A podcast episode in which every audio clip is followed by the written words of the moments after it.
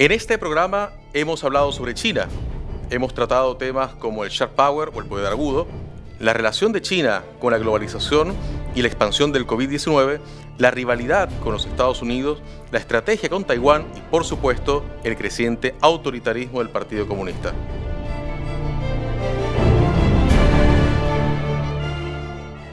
Y el poder del gigante asiático está aumentando en todos estos aspectos y sobre todo después de una pandemia que ha remecido al mundo. Una de las preguntas que muchos deben tener es, ¿qué relación tiene todo esto con América Latina? ¿Cómo afecta la pandemia a las relaciones entre China y los países de la región?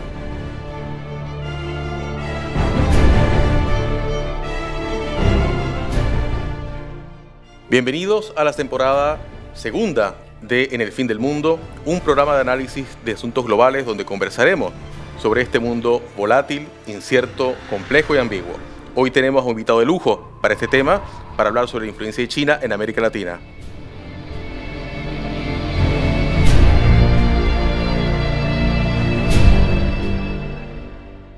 Parsifal Sola Alvarado. Parsifal, disculpa si no dije tu nombre adecuadamente, luego podremos corregirlo. Parsifal es director de la Fundación Andrés Bello, Centro de Investigación Chino Latinoamericano. También actúa como asesor de política exterior china para la Cancillería del Gobierno interino de Venezuela. Es investigador y analista de política exterior china especializado en la relación sino-venezolana. Vivió en Beijing desde 2008 al 2016, donde se desempeñó como gerente de comunicaciones en la agencia de noticias China Files. Es ingeniero de telecomunicaciones de la Universidad Católica Andrés Bello de Venezuela, magíster en estudios del este asiático de la Universidad de Columbia, Estados Unidos, y magíster en política internacional de School of Oriental and African Studies del Reino Unido. Parsifal, bienvenido, un gusto tenerte con nosotros hoy. Eh, sí, bueno, muchísimas gracias por tenerme, un, un placer para mí estar aquí con ustedes. Parsifal, Vamos a hablar entonces hoy día de la influencia china en América Latina. ¿Cómo ves tú esta relación, este tema, en lo que tú has estudiado y en tu experiencia? Eh, bueno, es una pregunta bastante amplia. Eh, trataré de ser breve. Eh, bueno, basado en mi experiencia tanto viviendo en China como en la fundación, en el centro de investigación, la, relación de, China con América Latina, eh, independientemente que esté de larga data, en realidad se puede resumir a un boom eh, durante los años 2000, previo a, los, eh, a la década de los 2000, las interacciones eran em, relativamente puntuales, los niveles de comercio bastante limitados. esto cambia a partir de, bueno, principios de los 2000, ya con una China que se incorpora eh, a la organización, eh, eh, estoy pensando en inglés. a la Organización Mundial de Comercio, ¿no? Correcto, a la Organización Mundial de Comercio. Luego, bueno, no solamente la, la incorporación de China, sino también el uh, incremento de una industria manufacturera eh, ya de mayor, uh, de, alta gama, la profesionalización de su equipo diplomático, el incremento en la firma de acuerdos de comercio bilaterales, todo esto comienza a darse en la primera década de los 2000 y se acentúa en, la segunda década, en los 2010, con el ascenso del presidente Xi Jinping a, la presidencia. Y esto, bueno, lo hemos representado a lo largo de la región, el, el, incremento, sobre todo a partir de este boom de commodities en, que se da alrededor del 2005, 2006, con toda la región precisamente por la particularidad de bueno, nuestros, nuestra industria productiva que se enfoca más que todo en recursos minerales y productos agrícolas. Parsifal, eh, una pregunta. El, el, siempre se ha visto eh, en China desde hacía años que, a este país que se abría y con el que se podían tener relaciones este, muy fructíferas, muy productivas, Eh, pero hay un momento efectivamente en el que hay un cambio, ¿no? Un cambio primero, como tú lo has mencionado, con la presidencia de Xi Jinping y también con el ascenso de las, o el incremento de las aspiraciones globales de China. ¿Dónde ves tú los mayores eh, riesgos? Porque hay personas que dicen, mira, hay que tener ahora cuidado con esta nueva China, este, que, está cambiando, que está teniendo cosas distintas. ¿Tú ves riesgos quizás políticos o el económico, ambientales? ¿Cómo ves tú ese punto? Bueno, de nuevo, hablando en el contexto de América Latina, bueno, como, como todo tipo de, de, relaciones con grandes poderes, hay tanto eh, oportunidades como riesgos. En el caso de China, los, eh, en el lado de las oportunidades, eh, yo hablaría acerca de, eh, bueno, obviamente el potencial de acceso a, este mercado, las capacidades de financiamiento que tiene, que tiene la República Popular China, sus, bueno, grandes consorcios en, en el área de desarrollo de infraestructura Ahora bien, habiendo dicho eso, eh, yo creo que el principal riesgo que existe para nuestros países cuando se relacionan con China es el tema de la transparencia. El caso eh, eh, más llamativo y, que más preocupa obviamente es el caso venezolano, dado que las relaciones que ha tenido el Estado venezolano primero con con Hugo Chávez y luego con Nicolás Maduro, con China siempre han sido a nivel Estado-Estado.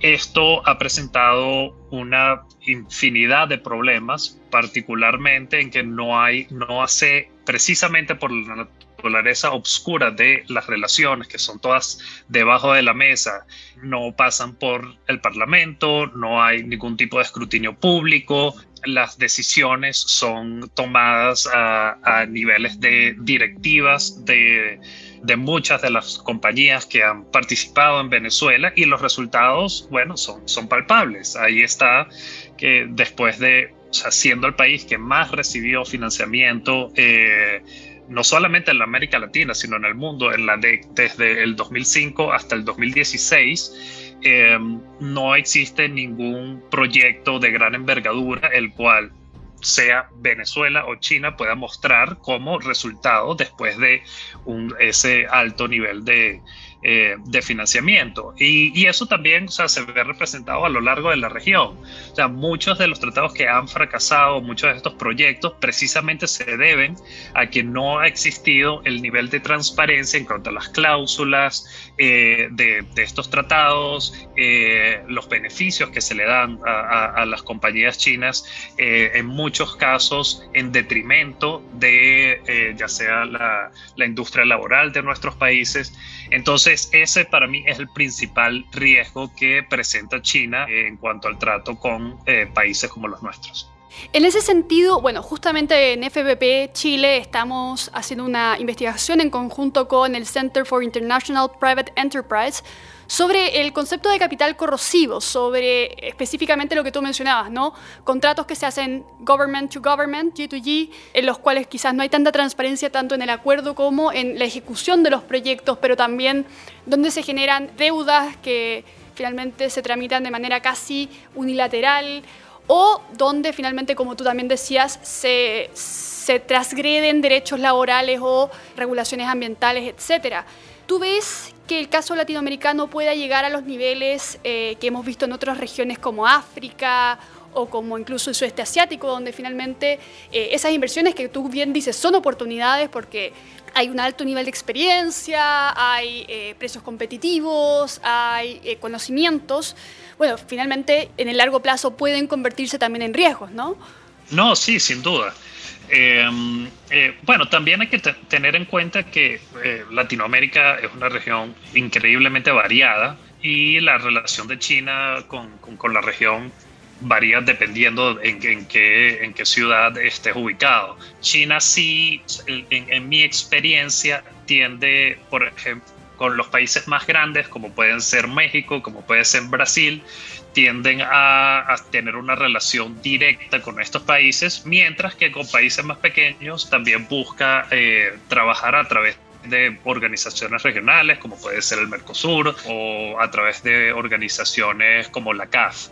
Entonces, también, viéndolo desde el punto de cada país, países que no tienen instituciones fuertes, las relaciones con China, precisamente por esta falta de transparencia, exacerba problemas preexistentes en nuestros países. Y eso es uno de los, de, los principales riesgos, precisamente porque eh, existiendo ya unos altos niveles de corrupción o violaciones, ya sean temas laborales o ambientales, si no hay un Estado que ejerza sus propias leyes, su propia constitución frente al Estado chino y frente a compañías chinas, China va hacer lo que, eh, eh, lo que está en su interés y no va a velar por la protección de ya sea las legislaturas, o sea, temas de ambientales, laborales, etc.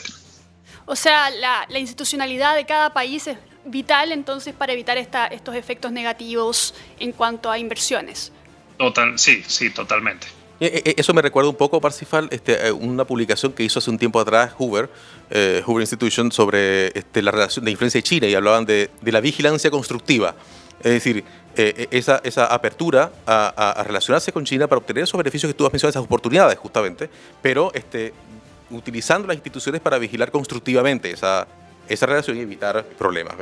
Eh, ahora, eh, una pregunta. ¿Dónde entra en todo esto? Porque ahora que estamos en esto de la, con lo de la pandemia, obviamente este, China es un protagonista dentro de todo, dentro de todo este asunto. Y se dice que China ha desplegado este, un, eh, muchos esfuerzos de, de, lobby, de diplomacia, incluso de diplomacia pública, o incluso, para ser más específicos, de diplomacia médica, ¿no?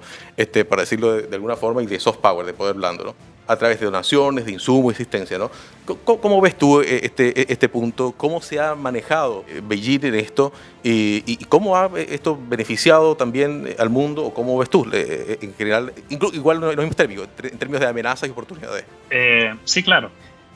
bueno, poniendo a un lado todo el tema cuando surge, son, surgen los primeros casos y en la ciudad de Wuhan y se comienza la primera, las primeras noticias acerca de esta enfermedad con el potencial de convertirse en pandemia. Bueno, está, está claro de que, que China por bueno, temas internos, de libertad de, de, expresión, se, se, limitó mucho la información que pudo de haber de el Estado chino compartido de, con mayor antelación, sin duda se pudo haber hecho un poco más a nivel internacional. Sin embargo, tampoco se puede dejar a un lado la, la falla grandísima que existió por parte, en primera instancia, por países europeos y segundo por Estados Unidos, en no, incluso cuando ya existía bastante información a nivel público. Eh, publicada por el Estado chino no se tomaron las precauciones adecuadas. Entonces, bueno, eso es una,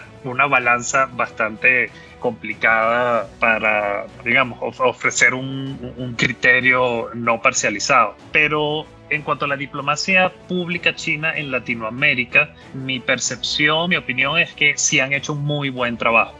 Y en no solamente publicitar eh, sus donaciones, sino también en promoverse a nivel mundial como un líder dentro de, bueno, ellos todavía se, se, autocatalogan como un país en desarrollo, entonces como líder dentro del mundo en desarrollo en defender esta crisis sanitaria y promover no solamente ayuda, sino también hablar de el desarrollo de la vacuna china, de a mediados del año pasado eh, hubo un pronunciamiento por parte del Ministerio de Relaciones Exteriores China, donde habla de que se, hablaba de préstamos de 2 mil millones de dólares para la región, para obtención de la vacuna. Y esto, obviamente, muchos países, tanto a nivel, como, eh, tanto a nivel gubernamental como a nivel de la población, se ve dentro del contexto mundial, entonces se ven las, fallas grandísimas que hay en Estados Unidos. Hoy en día se ve como las principales vacunas de, de Occidente están siendo más que todo distribuidas en Occidente y son pocos los países del mundo en desarrollo que eh, han tenido acceso a grandes cantidades de, estas vacunas. Y yo soy de los, de los que piensan que China no va a desaprovechar esa oportunidad. De hecho, justo esta semana salió, salieron los resultados en, en Brasil acerca de, los, de la tercera etapa de pruebas que se dio y indica que la, la, la vacuna de Sinovac eh, tiene eh, un, índice de alrededor del 70 y pico por ciento, no me acuerdo el número exacto, pero eh, bueno, se, se, anunció que en Brasil va a haber una producción masiva de la vacuna de Sinovac. Y esto eh, todavía yo creo que cuando hablamos de resultados, de si esto va a representar una mejora en la imagen de China en la región, creo que todavía es bastante es temprano para ofrecer un veredicto. Eh, sin embargo, yo me inclino a que va a ser positivo. Precisamente todavía estamos en el medio de esto, no hemos comenzado ni siquiera a ver las grandes repercusiones económicas que va a tener sobre la región. Y estoy seguro de que China va a aprovechar la actual coyuntura para seguir ayudando a la región. Y obviamente todo este mensaje siempre está, siempre hay un subtexto en la retórica oficial china de un fracaso de Occidente y una historia de éxito de China eh, en combatir a la pandemia. Por supuesto. Y en ese sentido tú mencionas entonces que no, podemos saber cuál va a ser el efecto obviamente de toda esta narrativa, esta, esta propuesta que China ha transmitido de que, bueno, eh, China ha logrado vencer al virus. De hecho, si tú paseas por algunas calles de Santiago, en los negocios chinos, hay unos afiches que dicen, bueno, China ha logrado vencer al virus, cuídate y lávate las manos. Una, cosa muy así, eh, con caricatura, es bastante interesante. ¿Cómo ves tú la, la imagen que tiene ahora eh, Latinoamérica de China con todo lo que ha pasado, pero también con lo que se ha ido curtiendo en los últimos años. No hay encuestas oficiales. En Estados Unidos se sabe que alrededor del 75% de la gente, o del orden del 70-75%, eh, es escéptico de China o directamente ve China como una amenaza. ¿Cuál sería eh, el escenario para América Latina? ¿Cuál ha sido, en tu experiencia, la imagen que existe en Latinoamérica sobre China? Quizás hay una diferencia entre el mundo empresarial, entre la población en general, entre los gobiernos? ¿Cuál es tu visión del estado actual de la imagen de China para Latinoamérica?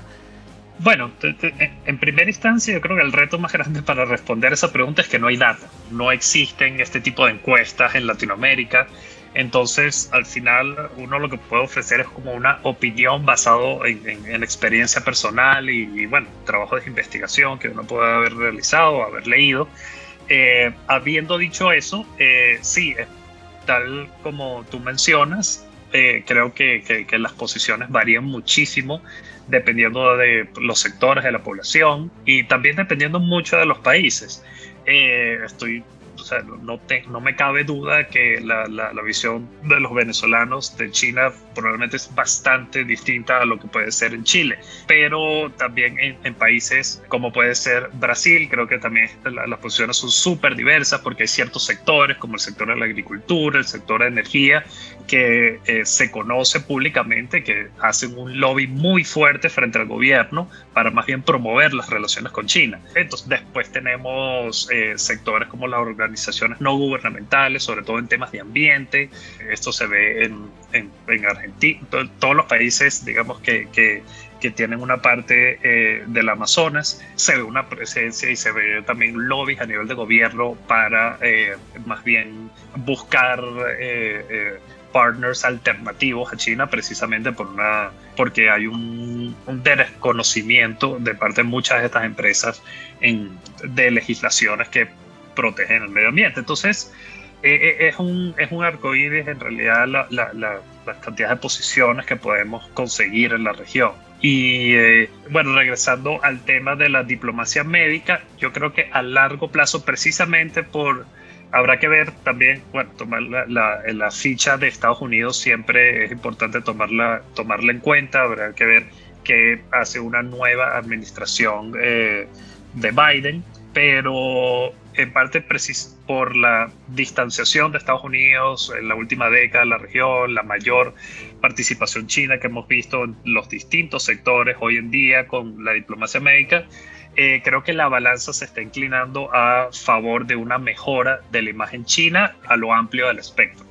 Ah, voy, a tomar justamente eso último que acabas de decir en, tu respuesta, porque fíjate que en, estos tiempos de, pandemia, tú mismo lo has mencionado, con los desempeños de Europa y de Estados Unidos, del mundo desarrollado, del que uno esperaba que iba a haber una, respuesta ordenada, organizada, perfecta, digamos, propia del mundo desarrollado, y que eso no ha sucedido, China parece haber aprovechado un poco esa, esa, situación, ¿no? Y se muestra ahora también como, como, un líder en el asunto, incluso como un líder en el asunto de la pandemia. Este, pero además de eso, en términos mucho más, más globales, ha habido un repliegue de Estados Unidos este, de liderazgo internacional. Y eso seguramente también incluye a, América Latina. ¿no? ¿Tú crees, eh, Parsifal, que básicamente lo que estamos viendo de, de, influencia de China en la región se debe a ese repliegue o se debe más bien a que China necesariamente se iba a imponer este, eh, de, manera inevitable, se replegara Estados Unidos o no, ¿no? Eh, eh, en términos de influencia en esta región, en esta región del planeta. Creo que las dos posiciones son válidas.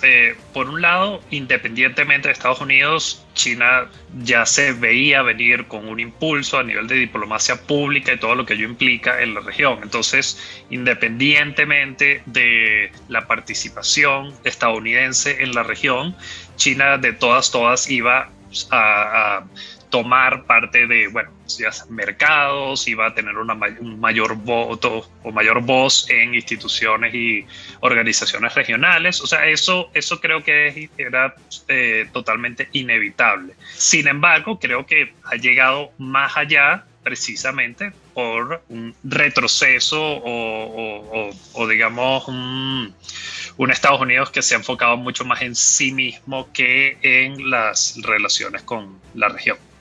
Quiero volver entonces precisamente a los distintos aspectos de la influencia, porque se ha hecho la diferenciación entre los países que aplican el soft power para difundirse o difundir su cultura o sus propuestas finalmente, y eh, lo que algunos llaman el sharp power, es decir, una actitud, claro, de influencia cultural, social, etcétera, pero que viene acompañado de una estrategia un poco más agresiva, ¿no? En cuanto al lobby, en cuanto al uso de la información, en cuanto a otros aspectos, por ejemplo, financiamiento de medios o directamente el uso de esos propios medios para la difusión cultural, ¿no? ¿Tú ves un esfuerzo eh, concreto de China en aspectos de sharp power o poder agudo? En la región existe un libro del periodista Juan Pablo Cardenal, que también vivió eh, mucho tiempo en China, y presenta el caso argentino, por ejemplo, con el financiamiento a políticos, el financiamiento a periodistas que vayan a China y conozcan la realidad propuesta por el gobierno, académicos, yo sé que hemos conversado de eso antes, y, otros aspectos, por ejemplo, el financiamiento de educación, el financiamiento de centros de estudio chino, no sé si, no, es tu caso, pero podemos, podemos hacer la diferenciación ahí, pero sí centros de estudio de idioma chino como el Instituto Confucio. ¿Cómo ves la estrategia de, soft, soft y sharp power en la región por parte de China, a la vez agresiva, a la vez estándar, eh, la vez de manera preocupante o simplemente como un aspecto más del trabajo que ellos han hecho en la difusión de finalmente su propuesta y su posición en el mundo? Bueno, para, para responder esa pregunta, eh, comenzaría con eh, dónde se ubica la región Latinoamérica dentro de la política exterior china, o sea, cuáles son los intereses de ellos en la región. Hablando desde el punto de vista macro, bueno, tenemos un mercado eh, con poder adquisitivo importante, por lo menos dentro del mundo en desarrollo, estamos hablando de recursos minerales, estamos hablando de eh, apoyo en instituciones internacionales en favor de políticas públicas chinas, ya sea a nivel doméstico o a nivel internacional. Eso hablando desde el punto de vista macro.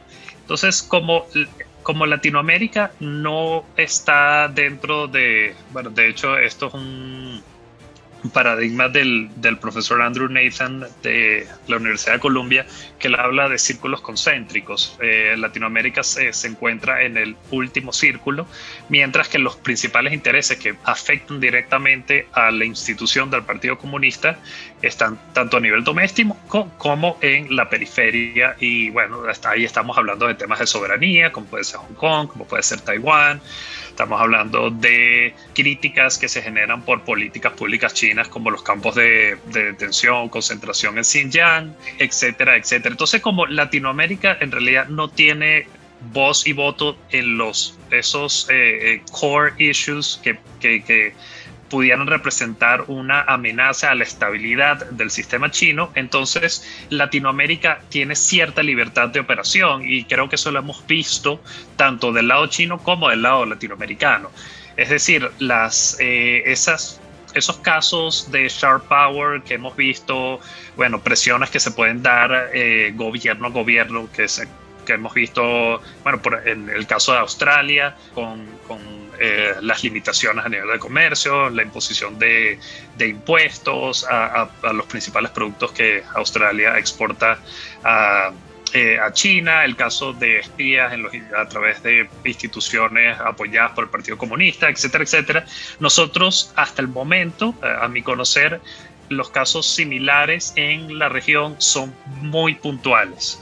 Creo que probablemente el más llamativo sea el caso de Argentina con la base, bueno, el llamado Observatorio Chino que está en la Patagonia, que fue firmado eh, por em, la administración de, Kirchner y luego que, Macri accede a la presidencia intentó revertir ese, ese permiso que se le dio porque eh, en, es una, es una, bueno, sí, un observatorio que está custodiado por militares chinos. Y bueno, el gobierno de Macri intentó revertir eso y el gobierno chino amenazó con ciertas, ciertos cambios a nivel de política eh, comercial con Argentina que hubiesen afectado muchísimo a ciertos sectores productores de la Argentina y el, el hecho es que, que, la administración de Macri no pudo eh, al final revertir eso precisamente por presión de parte del gobierno chino. Ese creo que viene siendo el caso más, llamativo en cuanto a una, digamos, una presión a nivel político utilizando instrumentos económicos. Pero poniendo eso, ese tipo de casos ah, puntuales a un lado, nosotros en la fundación no hemos visto casos similares eh, que se hayan presentado a través de institutos Confucio. De hecho, en Colombia, los institutos Confucio que existen acá son sea, tienen una, son muy bien percibidos, de hecho hay una importante parte del personal que es colombiano, eh, se enfocan mucho más en promover mensajes positivos, se mantienen alejados totalmente de temas políticos, ya sean internos o en Colombia o a nivel regional o internacional. Entonces, eh, precisamente por esta, eh, lo, que comentaba al principio, esta lejanía de los intereses fundamentales del Partido Comunista, no hemos visto ese tipo de tensiones grandes en América Latina. Parsifal, eh, hacia el año 2004, eh, más o menos, Kai escribió en, la, en, un artículo que se llamaba algo así como China, apertura política y bloqueo, apertura económica y bloqueo político. y mencionaba ahí que eran dos dos corrientes este, simultáneas que estaban produciendo algún tipo de riesgo de estabilidad en el país. ¿no?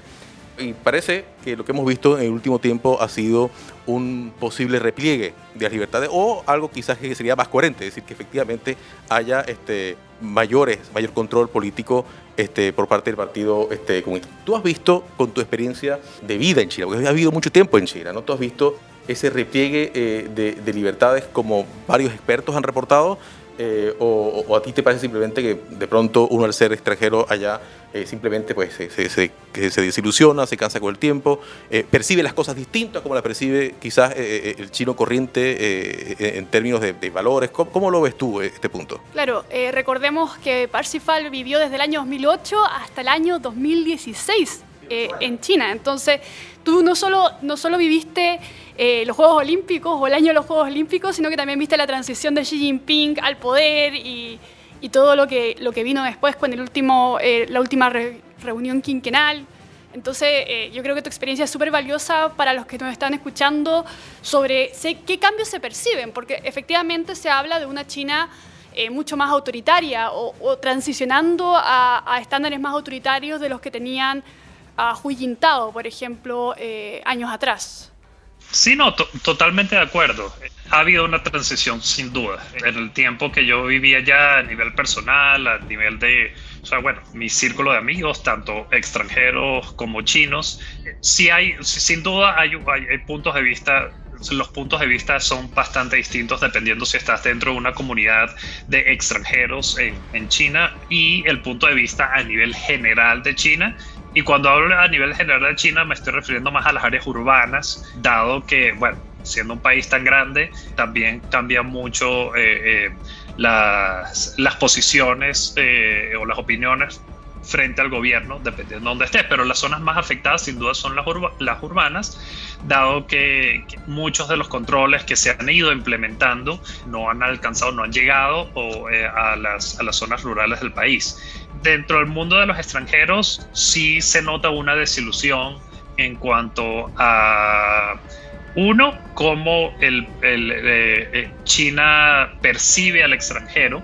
Se han visto un incremento en casos de xenofobia, y muchas, muchas personas que tenían incluso muchos más años viviendo que yo. Conozco casos de personas que tenían 20, 25 años viviendo en China y alrededor del 2015, 2016, eh, con, con mucho dolor, se, se, fueron precisamente porque no se, no se sentían a gusto con, bueno, parte de todo este entorno que el incremento de xenofobia no se puede desconectar de parte de la narrativa del Estado. Eh, no, es, no es la causa fundamental, pero sin duda exacerba eh, eh, este tipo de problemas. Pero desde el punto de vista chino, creo que más ha sucedido todo lo contrario. Más bien hay un creo que Xi Jinping ha generado o, ha incrementado el, el, orgullo de ser chino, el hecho de poder estar bueno, participando en muchísimos más foros, de ser mucho más tajante en sus pronunciamientos políticos en contra de, Estados Unidos y de Occidente en general. Y eh, o sea, los temas de control que nosotros en países democráticos jamás aceptaríamos son vistos de forma distinta por la población. Más bien hasta, hasta cierto punto, obviamente no, yo... Eh, hay bastantes encuestas, hay que tomarlas así con su granito de sal, de percepciones del partido dentro de China, precisamente porque son desarrolladas por el Estado, pero incluso eh, tomando los, eh, el sesgo que, que, puede haber por parte del Estado en estas encuestas, los índices de, de, de aprobación del partido siguen siendo muy, muy altos y en parte han sido por estas políticas tanto internas, por generar protección y valorar la estabilidad por encima de cosas como eh, libertad de expresión.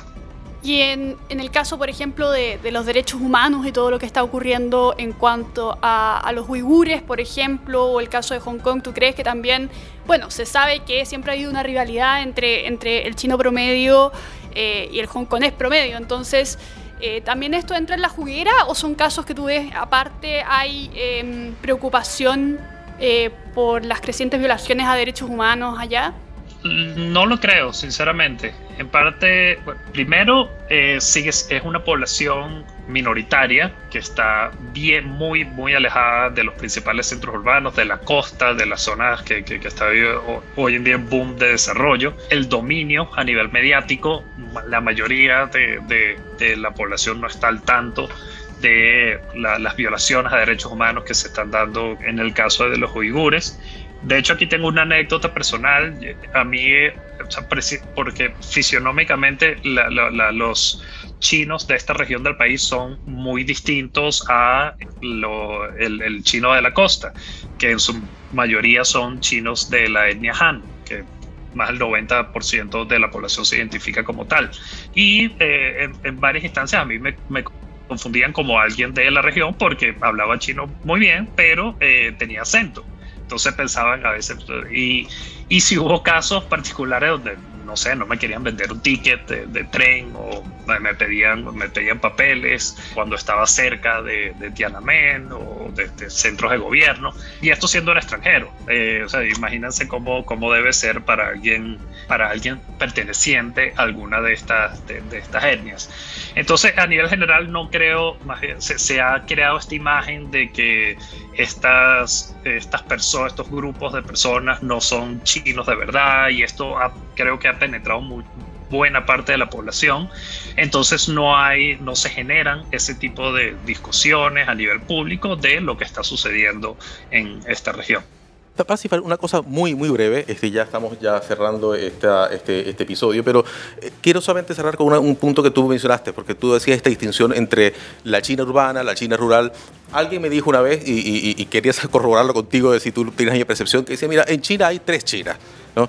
La China urbana, que es como Suiza, ¿no? o, o el Shanghai, por lo menos, que es como Europa, por lo menos. Eh, hay una China este, que es como América Latina y una China que es como África. Eh, eh, decía que esta era una, una, forma de, dividir Chile. ¿Tú estás de acuerdo con esa percepción o es una cosa un poco caricaturesca?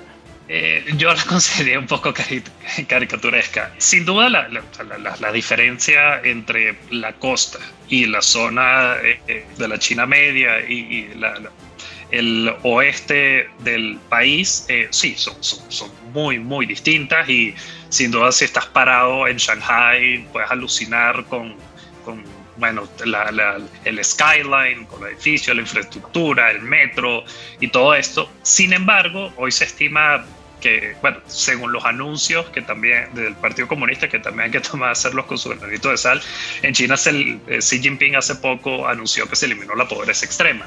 Habiendo recorrido buena parte del interior del país, eh, mi percepción personal es que si bien hay pobreza, la pobreza no es... Yo nunca vi casos de pobreza extrema en áreas extensas del interior de China. O sea, los, los servicios básicos, educación por lo menos a nivel de primaria, incluso pues hoy en día un delivery de, de, la plataforma Taobao, que es como el el paralelo a Amazon dentro de China, eh, lo, puedes conseguir hasta los más, el pueblo más recóndito de China. Tienes cobertura 4G en absolutamente el más del 95% del territorio nacional. Entonces creo que sin duda es una exageración a, comparar las partes rurales de China como, eh, como algo retrógrado en cuanto a, eh, sí, servicios básicos. Creo que en la población sí, es verdad, hay, hay una pobreza, un nivel de pobreza importante, pero es, es una pobreza que tiene acceso a los servicios básicos y a un estándar de vida,